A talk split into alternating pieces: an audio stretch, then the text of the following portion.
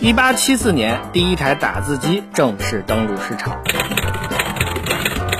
一八七七年，亚历山大贝尔创建了历史上第一家电话公司。一九四六年，第一台电子计算机埃尼阿克开始工作。一九八九年，万维网诞生。二零零七年，乔布斯向世界展示了第一台 iPhone 手机。And we are calling it iPhone. 下一秒又会发生什么？我来告诉你。我是子宇，请听子曰。子曰。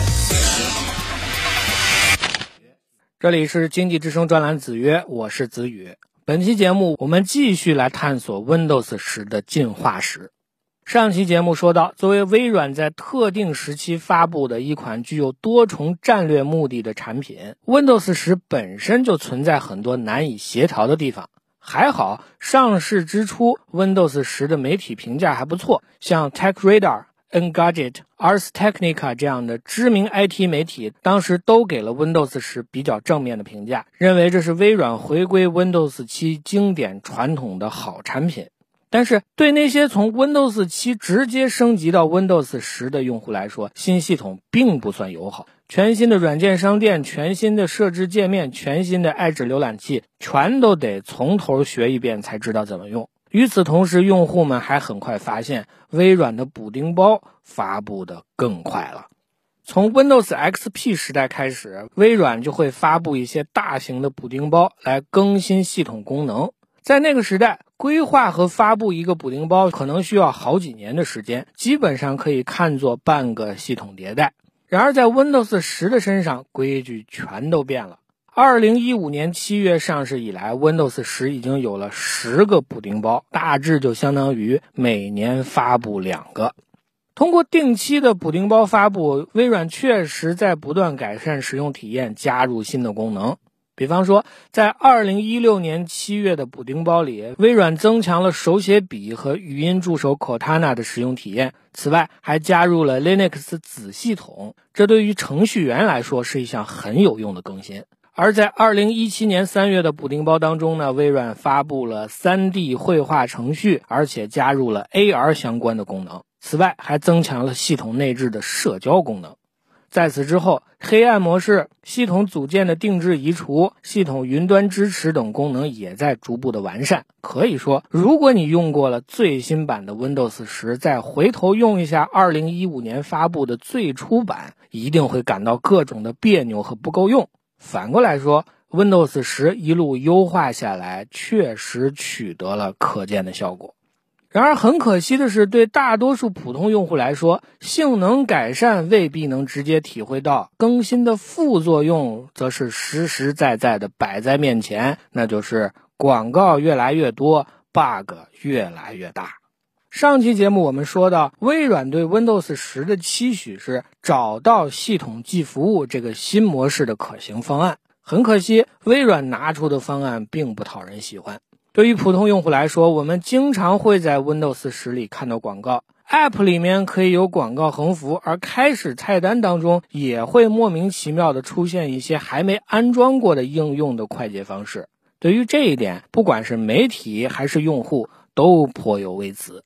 除此之外，Windows 十大量收集用户信息也让人很不舒服。所以在 Windows 七时代销声匿迹的所谓第三方系统优化补丁，最近几年又一次大行其道。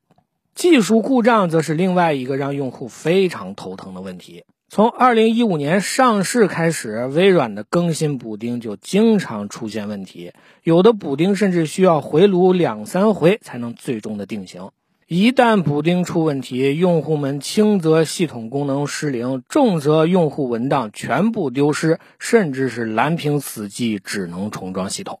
对于一款占据市场主流地位的操作系统来说，这实在是太危险了。所以最近几年，Windows 十就有了一个很难听的外号，叫做 “bug 十”，意思就是这个系统本身简直就像一个巨大的 bug。应该看到微软其实还在不断改进这款系统。比方说，上期节目里我们提到，Windows 十即将进一步强化任务栏的使用体验，控制面板和设置界面之间相互穿插的糟糕体验也会逐渐的改善。然而，对外界提出的关键问题，微软这些年却没有给出合理的答案。